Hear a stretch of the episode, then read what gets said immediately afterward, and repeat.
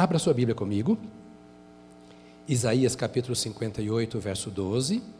E depois nós vamos voltar para Isaías 44, para a nossa escola dominical de hoje, tá bom?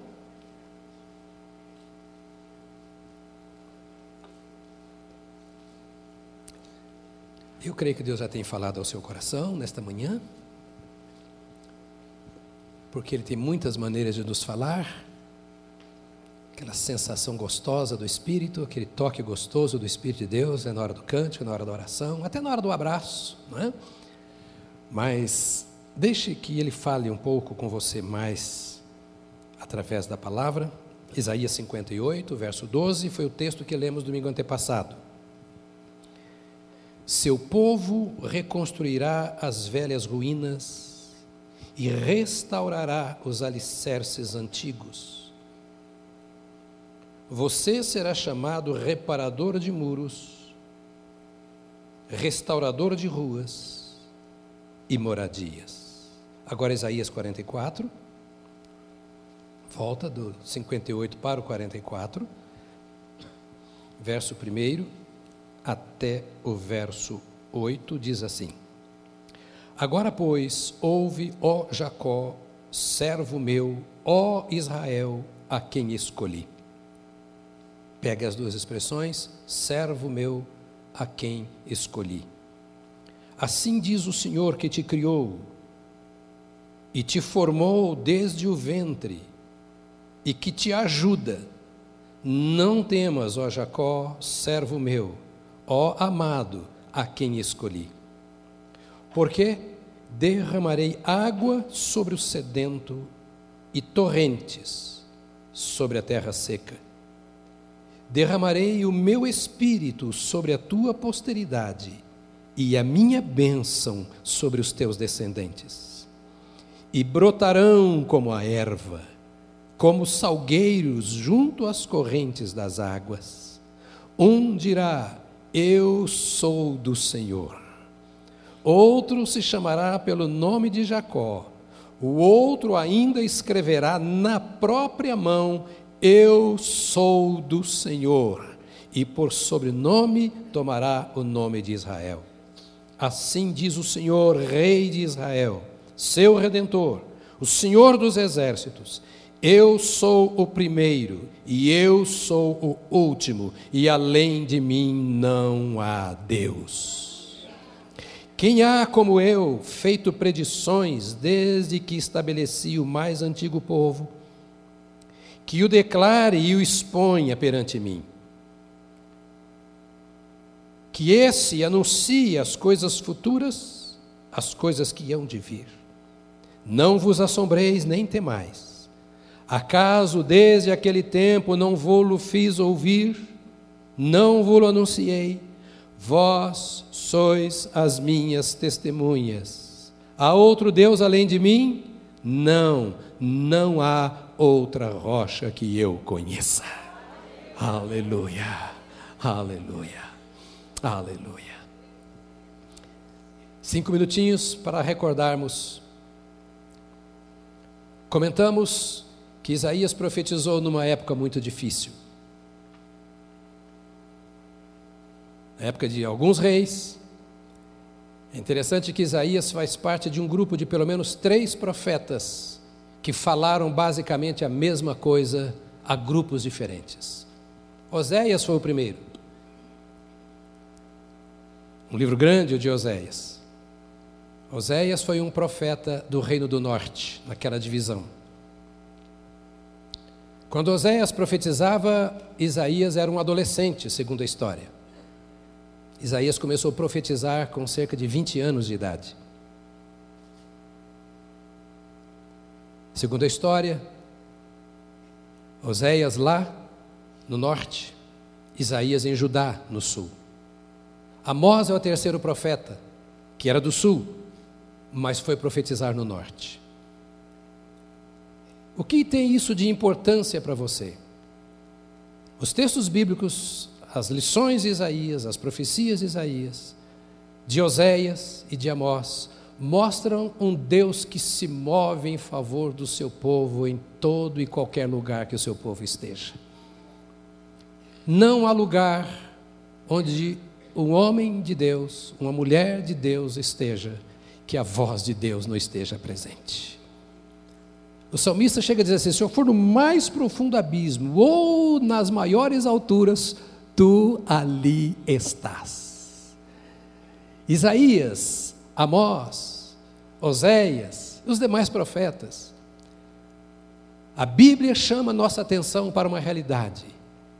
Os filhos de Deus não escapam dos olhos de Deus. Não há circunstância, não há situação alguma, não há qualquer estado em que você se encontre que Deus não esteja presente.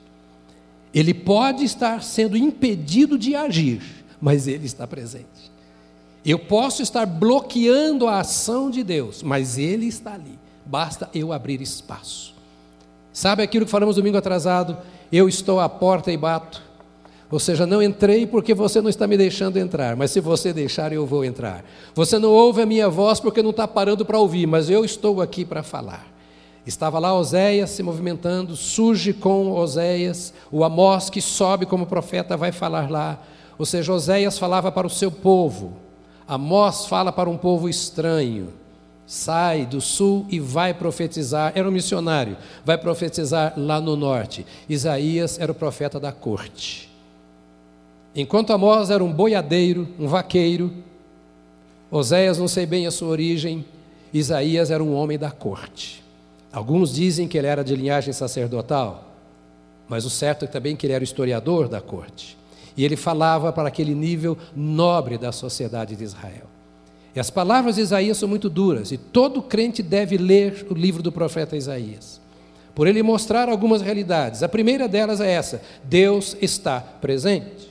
No capítulo 6, ele está no templo sem saber o que fazer, como às vezes vem o crente ao templo sem saber o que fazer, e esperando alguma coisa, desassossegado com os eventos, com os acontecimentos, com as experiências, temeroso pelo clima do seu país. Assim Isaías estava, porque Israel estava num momento histórico difícil, lembra-se? Estou querendo que você coloque a sua vida no contexto da palavra de Deus. A Bíblia não é um livro para você contar história do passado. A Bíblia conta fatos do passado para mostrar que o homem é sempre o mesmo, mas que Deus, o único Deus, também é sempre o mesmo. Que da forma como Deus agiu lá em favor de uma pessoa, de uma nação, Ele age aqui em favor de uma pessoa, de uma família, de uma igreja, de uma cidade, estado ou nação. Deus é o mesmo ontem, hoje e para sempre, independentemente dos eventos. A história era um momento difícil, com a morte de vários reis, inclusive Uzias, o último, e Uzias tinha feito um ministério extraordinário, um reinado extraordinário, que pegou das mãos do seu pai um reino quase falido e elevou esse reino aos olhos do mundo, porque sempre quando a Bíblia fala de Uzias, fala assim: porque ele fazia a vontade do Senhor.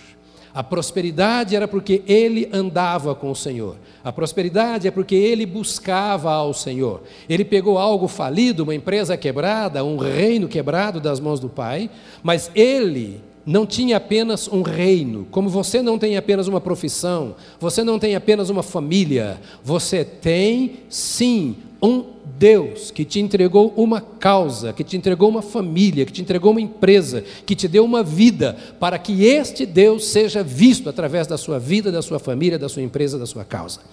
E Uzias pegou aquela causa como um povo de Deus como os nossos missionários estão lá em Có, com um povo estranho ao Senhor, mas ele olha assim: este é um povo de Deus. Como você está em São Paulo e olha para São Paulo, você é um povo de Deus. Deus nos deu esta cidade, Deus deu esta família, Deus deu esta empresa e vou trabalhar isso para Deus, porque o Deus de lá é o Deus de cá. O momento era difícil. A Bíblia conta a história que crianças saíam à rua para pedir pão e nem pão eles tinham para dar depois de tanto tempo de um reinado, 52 anos de um reinado de Uzias poderoso. Sabe aquela coisa de que a minha empresa faliu? Perdi o emprego e não tenho mais salário? Estou com dívida, não tenho como pagar? E como a coisa foi em nível nacional, uma guerra civil estava. Se você for pegar os historiadores contando em detalhes, você vai ver uma guerra civil estava para estourar. O capítulo 1 de Isaías mostra que Deus havia, entre aspas, virado as costas para o seu povo. Ou seja, ele estava ali, mas não estava querendo mais ver a cara dos seus filhos. Usando uma expressão bem humana. Diz: Eu não tenho prazer no culto de vocês. Todas as festas que vocês promovem para mim não me trazem alegria. Capítulo 1 de Isaías. Um, dois, três, você vai vendo essa história. Porque não só a situação socioeconômica, política de vocês está ruim, mas a vida moral está péssima e a espiritual está morta. Sendo que vocês têm todos os recursos que eu tenho colocado à disposição, vocês têm rejeitado. Tudo que eu tenho dado a vocês, que eu tenho falado, todo o cuidado que eu tenho prestado, a proteção que eu tenho oferecido, vocês têm pisado nessas minhas bênçãos, têm rejeitado e ainda vêm com sacrifícios. Lá no capítulo 6, ele fala com Isaías assim: Olha bem como é que está a situação. Eu sei que você está preocupado. Vamos interpretar o capítulo 6 como se eu e você estivéssemos ali diante do altar falando com Deus. Para que você entenda o que você deve fazer quando você está em casa, sozinho, com seus problemas, ou dos outros que você quer ajudar a vencer. E o Senhor diz assim: Olha, Isaías, veja, você está vendo a minha glória agora. E eu te faço uma pergunta. Você vai fazer com a visão que você está tendo o mesmo que Israel fez?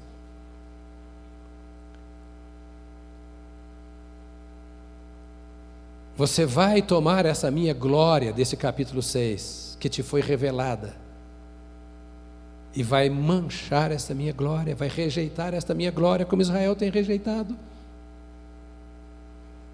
Você vai fazer com que Deus fez na sua vida, o que outros fizeram, como diz o apóstolo, voltaram à lama do pecado como a porca, ou como o cachorro volta ao seu vômito. Que linguagem pesada a Bíblia diz. Mas Isaías é o profeta na Bíblia que fala mais duro, mais do que todos os profetas. Ele pega o povo de Deus, como eu preciso pegar você, e eu preciso ser pego também na presença de Deus, assim, acorda, quem você é. Desperta, entenda a obra que eu fiz na sua vida. Tu és o meu escolhido, tu és o meu povo, eu sou o teu Deus, e aqui nesse capítulo eh, que lemos agora, ele diz assim: Eu sou o único Deus. Há alguém que falou o que iria acontecer e fez acontecer, que se levante. Alguém viu a história e diz: Na história vai acontecer isso, e de fato aconteceu. Que se levante e diga para mim. É o que está dizendo aqui o capítulo 44. Estou mostrando para vocês que eu falo e a coisa acontece, porque sou eu quem tem o controle da história, do indivíduo e do mundo. E agora você vai fazer com a glória da salvação que eu te dei, com o privilégio de te chamar meu filho, você vai fazer o que outros fizeram. E provavelmente nessa hora passa na sua cabeça um punhado de nomes e pessoas que foram tão abençoados por Deus e hoje pisam no sangue do Cordeiro. Mas eu te chamei, e eu te chamei para esta hora nós somos chamados por Deus exatamente para a hora que nós vivemos. A história de Deus deve se desenvolver através da nossa vida, neste momento em que nós estamos vivendo.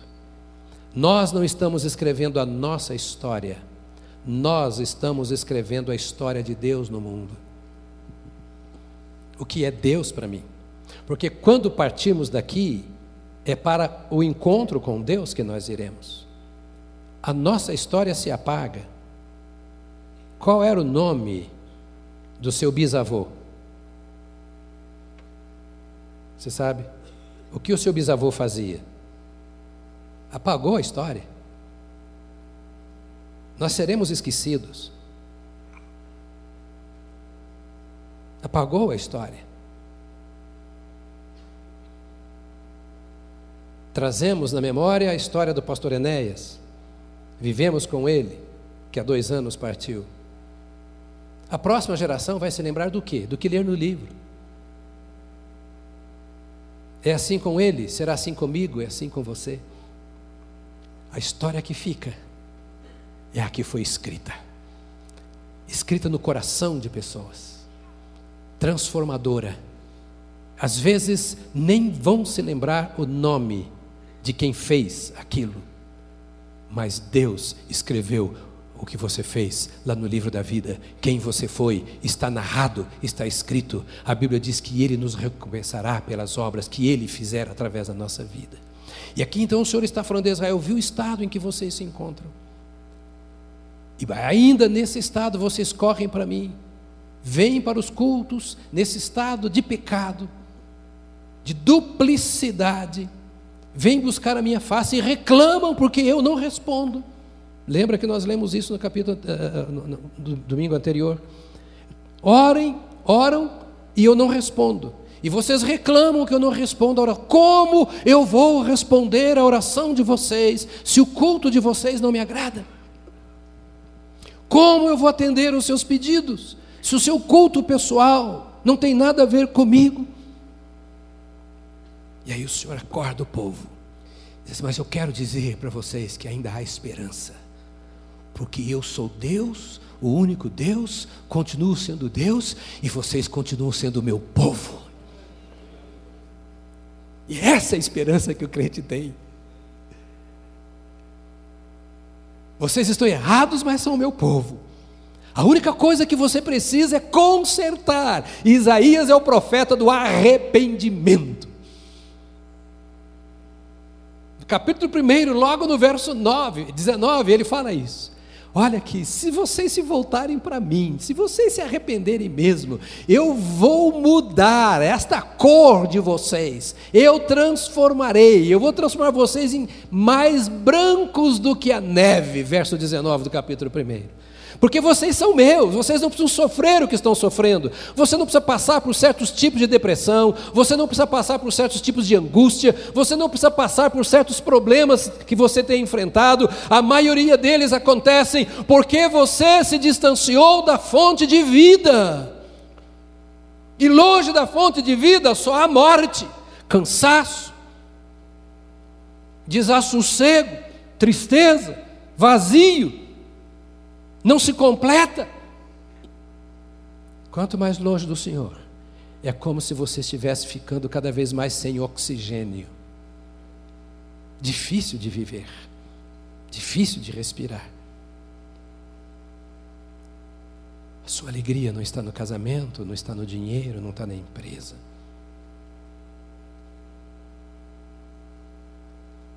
Essas coisas nos fazem muitas vezes nos sentirmos realizados ou não aqui. Mas a única coisa que nos faz sentirmos-nos realizados plenamente em qualquer circunstância é esta comunhão com o Deus eterno, este relacionamento com o Deus eterno. Porque, irmãos nossos, adoravam a Deus enquanto estavam sendo lançados à cova dos leões. Porque irmãos nossos glorificavam a Deus com silêncio, enquanto estavam sendo mortos por gladiadores, queimados vivos. O que esses irmãos tinham era aquilo que Israel, nesse contexto, não tinha e que Deus queria que tivessem. Então Deus os lembrava. E quando nós lemos aqui o capítulo 58, verso 12: Seu povo reconstruirá as velhas ruínas e restaurará alicerces antigos. Você será chamado reparador de muros, restaurador de ruas e de moradias. O povo dizia: Eu não vou ser isso jamais. Eu não vou conseguir ser isso. Não vou chegar lá.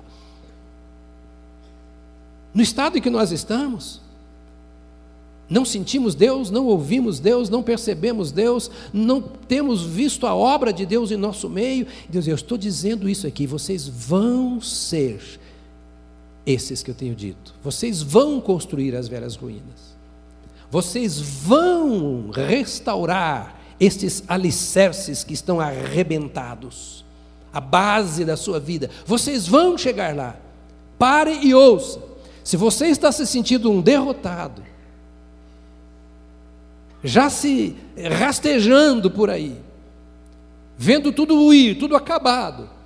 O Senhor está dizendo: acorda, desperta, você vai ser o reconstrutor, vai recomeçar a sua vida. Aquilo que é velho será renovado, aquilo que é ruína será reconstruído, aquilo que é brecha no muro será reparado, os alicerces que estão abalados serão fortalecidos, se você ouvir a minha voz. E diz o Senhor: Estou dizendo isso e quero que você saiba que quem está dizendo é o seu Deus, não é o profeta Isaías não é o pastor da igreja, é que Deus está dizendo que o recurso que você precisa está à sua disposição. Ainda que tudo fale o contrário. E então, aqui agora, voltando para este capítulo, capítulo 44. Nós comentamos com você, é, capítulo 32, até de, de Isaías, domingo passado, é, dizendo isso, que a, por que e como a coisa aconteceria aconteceria quando o Espírito de Deus fosse derramado sobre o seu povo. Havia uma condição. A mesma palavra de Isaías no sul, Judéia, era a palavra de Amós e de Oséias no norte. O norte eram os desviados, era o reino dividido. Eram aquelas dez tribos que haviam se separado, logo depois que a, a Salomão, deu um branco Salomão aqui agora. Logo que Salomão morre, o seu filho assume, Roboão assume, e há uma divisão. Dez tribos vão para o norte e duas ficam no sul, que é chamada Judá. As dez do norte entraram em pecado, substituíram a adoração a Deus por adoração a ídolos. E Judá se preservou, mas agora até Judá estava em pecado. O povo que havia se consagrado ao Senhor vivendo como os outros que haviam se desviado. E o Senhor disse assim: que vai acontecer é o seguinte: tudo isso será reconstruído. Filho desviado, Deus quer fazer voltar. Ele teve base. O marido que se foi, a esposa que se foi, talvez não tenha nem jeito de reconciliar mais, mas a vida pode ser restaurada, a vida pode ser reconstruída. E o que você precisa olhar, o que o Senhor está dizendo é: quando o Espírito de Deus for derramado, essa condição ruim, esse estado mal que envolveu a sua vida, vai passar por uma mudança. Você vai ser abençoado. E 44 diz então: derramarei água sobre o sedento e torrentes sobre a terra seca. Derramarei água sobre o sedento e torrentes sobre a terra seca. Aqui é literal, mas é também simbólico, metafórico. De um lado, ele está falando da terra física, de outro lado, ele está falando do coração. Ou seja, a chuva que eu vou fazer cair sobre a terra seca e sedenta é apenas um símbolo da chuva que eu vou fazer cair sobre o coração seco e sedento quando o meu espírito vier. E enquanto vocês não experimentarem deste poder e desta unção do Espírito, continuarão sedentos e áridos. É o que o Senhor está dizendo a Israel. Ele diz, mas quando o Espírito descer, vocês serão abençoados com esta bênção, serão saciados, serão descedentados. E ele volta ao que dizíamos no domingo anterior. O governo não dará o que vocês precisam. As forças armadas ou a educação não darão o que vocês precisam. O dinheiro não dará o que vocês precisam. O que vocês precisam entender, dizia o Espírito a Israel e diz a mim e a você, é se o seu coração está sedento do Espírito, sedento de água. Eu derramarei o meu Espírito sobre a terra sedenta, sobre a terra seca. Quanto do Espírito Deus quer nos dar? E eu diria para você: será sempre na proporção da minha sede. será sempre na proporção da minha sede. Não é apenas do meu querer. Deixa eu usar uma expressão? É do meu desespero. É do meu desespero. Eu olhar para o Senhor e falar, eu não aguento mais. E eu sei que eu não tenho como vencer. Eu só posso vencer pelo teu espírito. Então derrama esta água sobre o sedento. E me chama a atenção aqui essa expressão: derramarei água sobre o sedento e torrentes sobre as terras secas. Fala de uma inundação, fala de um dilúvio. Ou seja, a terra está muito seca. Então eu vou derramar é muita água. O coração está muito sedento, então eu vou derramar é torrentes. Eu quero dizer, eu tenho é não pouca coisa. Se você bebe pouco é porque tem pouca sede, mas quanto for a sua sede, tanta água você terá para se descedentar. Quanto desejo de Deus você tem, tanto de Deus você terá, porque Ele derramará na proporção da sequidão, da secura, da aridez da alma que o busca. A questão é que às vezes a nossa sede é por outras coisas que não aquela que Deus quer dar. E vou dizer a você uma coisa que parece estranha e acompanhe a história das pessoas. Muitas vezes Deus dá aquilo que a pessoa quer ter, porque Ele dá capacidade de aprender, de construir, de trabalhar, e ele conquista. E a pessoa não quer ter aquilo que Deus quer dar.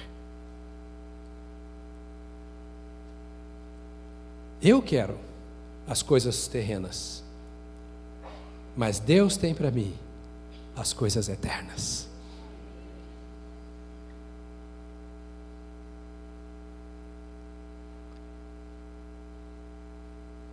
Eu busco as coisas na proporção da sede que eu tenho delas. Qual a sede que você tem do Espírito de Deus?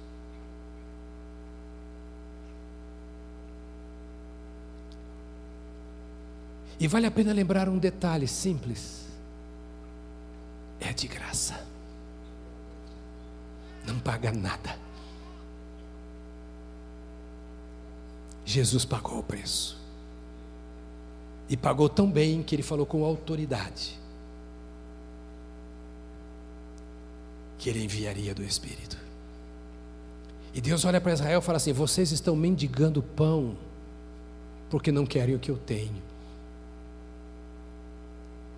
Vocês querem o perecível. Eu quero o eterno para vocês. Vocês querem se alimentar. E eu quero, vou usar uma expressão bem do interior de Minas, aqui, aqui também fala, eu quero é empaturrar vocês. Eu quero encher vocês. Eu derramarei água sobre o sedento. Diga comigo, sedento. Eu derramarei água sobre o sedento e torrentes sobre a terra seca. A pergunta que eu tenho que fazer é: eu tenho sede? Enquanto eles se preocupavam com aquelas questões políticas, econômicas, sociais e etc., Deus dizia: Eu tenho mais para vocês. E diz mais: derramarei o meu espírito sobre a tua posteridade e a minha bênção sobre os teus descendentes. Não tem problema o que o mundo está tentando fazer com os nossos filhos. Não tem nenhum problema para a igreja aquilo que o mundo está se tornando. Tem problema para os meus descendentes o que eu fizer com eles.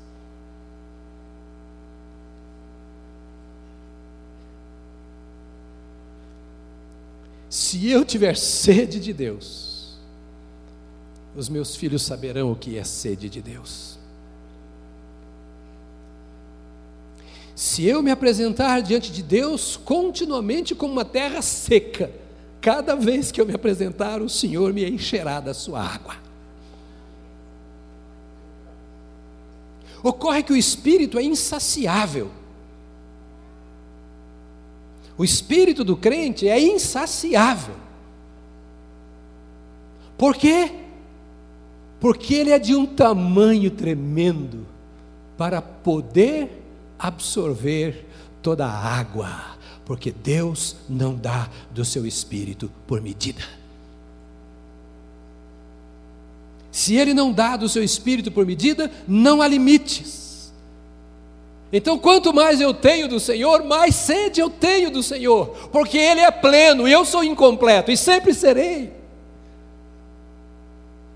Não é possível me apresentar diante de Deus, oh, muito obrigado porque eu tenho tudo. Não tenho tudo. Nunca terei tudo.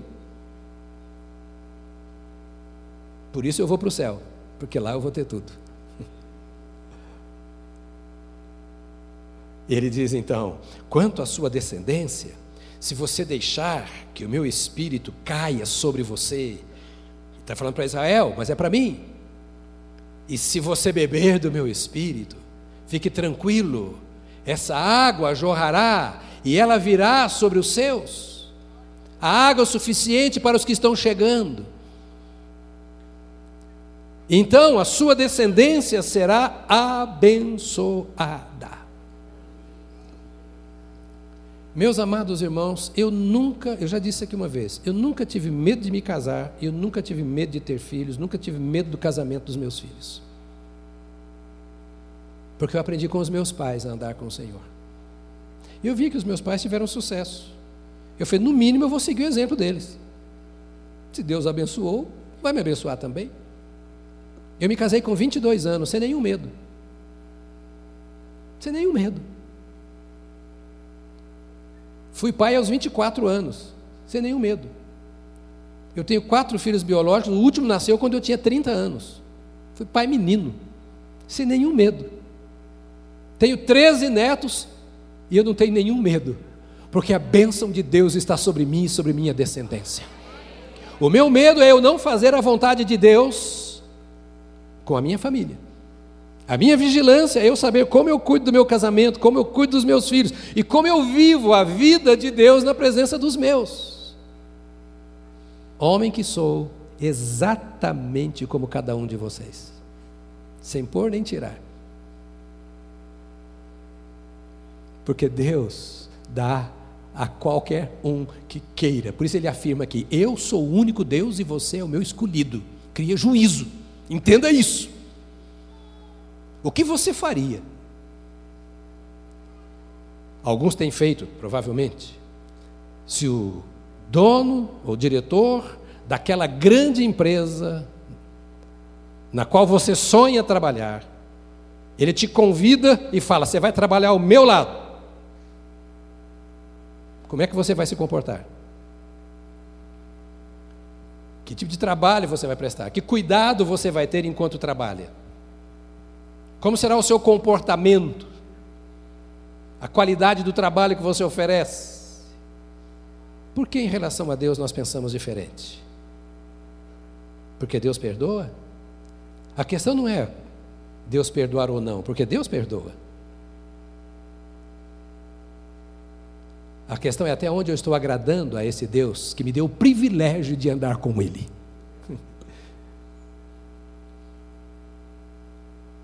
A questão não é. Eu, alguns de vocês têm muito problema com isso, eu não tenho nenhum. Não sei por que vocês têm problema. Cheio de crente com medo de perder a salvação. Eu nunca tive medo de deixar de ser filho do meu pai. Nunca tive. Eu sei que foi ele que me gerou, ele que me criou. Eu nasci dele. E não tem jeito de eu desnascer dele. E o mundo, a vida material, é um símbolo da vida espiritual. Quando Deus me chama de pai, é porque eu sou filho mesmo. E nunca ele vai deixar de ser meu pai, e nunca eu vou deixar de ser o filho. porque eu fui gerado pelo sacrifício do unigênito de Deus. Isso não é qualquer coisa, e ele me selou no Espírito Santo de Deus. E ele me diz que ninguém me arrebatará das mãos dele. A questão é se eu nasci.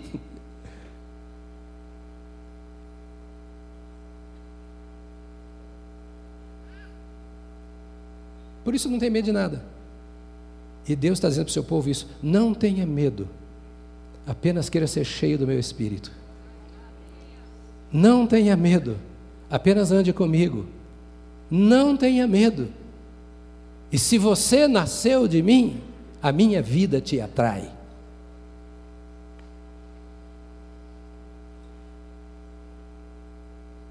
Só não pise no sangue do Cordeiro.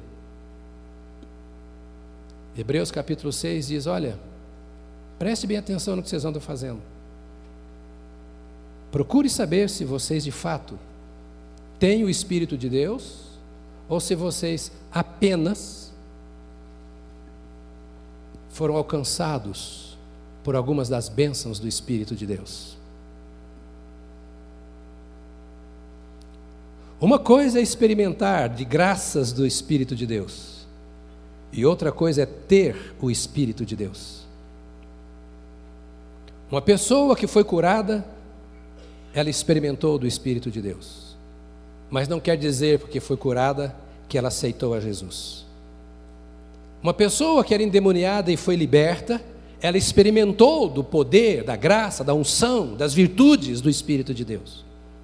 Porque só o Espírito de Deus pode expelir demônios. Ele faz através de nós.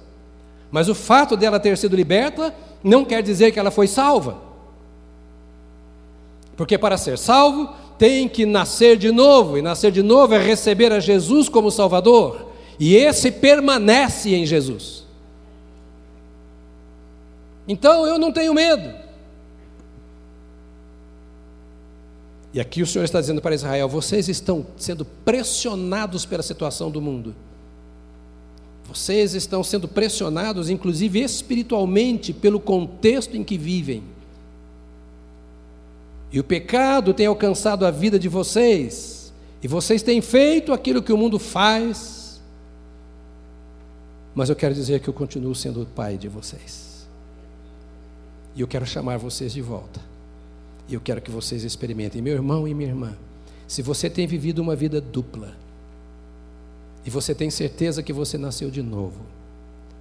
Se você tem vivido um pouquinho na luz, como Eutico, sentado na janela, ouvindo Paulo, um pouquinho na luz e um pouquinho nas trevas, antes que você caia, deixa o Senhor falar com você, eu tenho a água para te dar. E a hora que o Espírito for derramado, este Espírito será o poder, a vitória que você terá contra o mal. Paulo dizia para a igreja de Corinto isso: Olha, eu não pude resolver o problema de vocês. Eu não pude nem falar com vocês como espirituais, porque vocês são carnais. Eu queria falar a vocês, diz Paulo, capítulo 3 de 1 Coríntios. Queria falar a vocês como espirituais. Mas vocês não deixam. Vocês pensam só nas coisas do mundo. Enganam, vivem cheios de contendas, estão divididos em grupos. Leia lá a história. Mas ele chama aquele povo de irmãos, a igreja de Corinto. Ou seja, com todo esse mal que vocês estão vivendo, vocês são crentes. Com toda essa divisão, essa carnalidade, vocês são meus irmãos. A igreja de Deus está lá, começa chamando a igreja de Deus que está em Corinto. Olha como vocês, ao invés de servir a Deus, estão parecendo com o mundo quando o Criador dos céus e da terra quer que vocês sejam espirituais. A igreja da Galácia ele fala a mesma coisa, e não diferente a Roma. Só para acordarmos para o seguinte: há muito crente vivendo como se não fosse. Como Israel estava vivendo como se não fosse o povo de Deus. E nós nos alimentamos do ambiente ao qual nós nos ajustamos.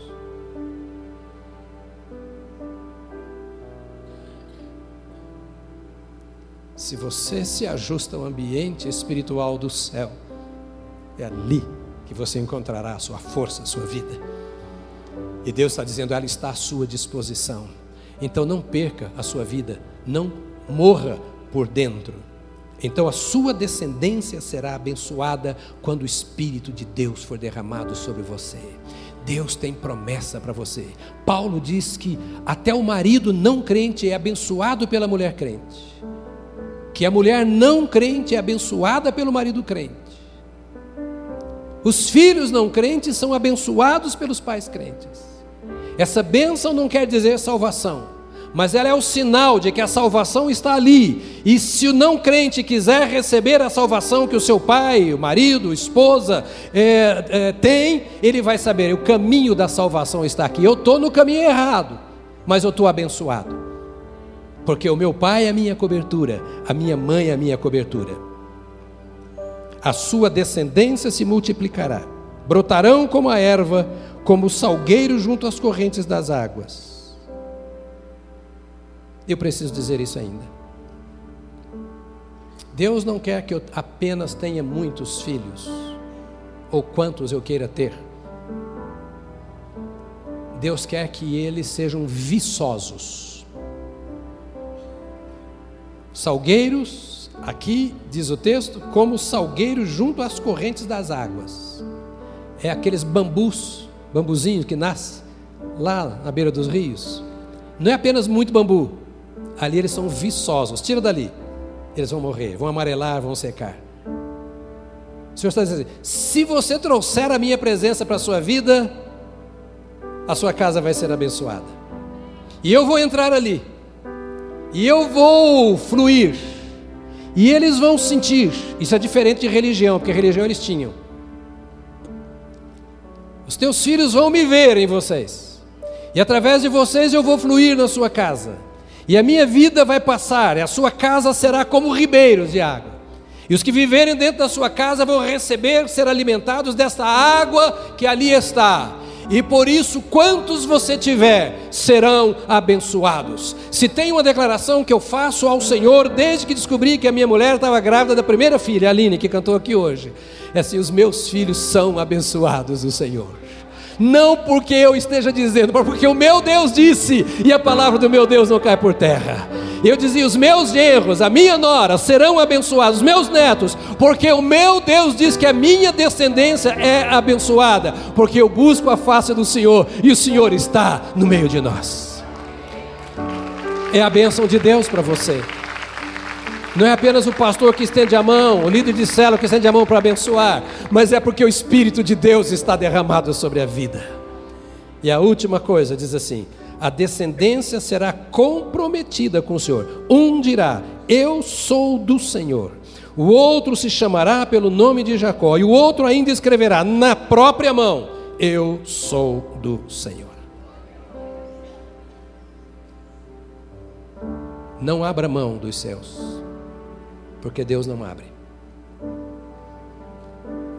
Não abra mão da sua casa, da sua família, porque Deus estava falando daqueles que ainda viriam, Ele não estava falando só para os que estavam ouvindo. Ele disse: os seus filhos vão chegar e dizer: Eu não sou desses deuses. No contexto, ele está falando da idolatria.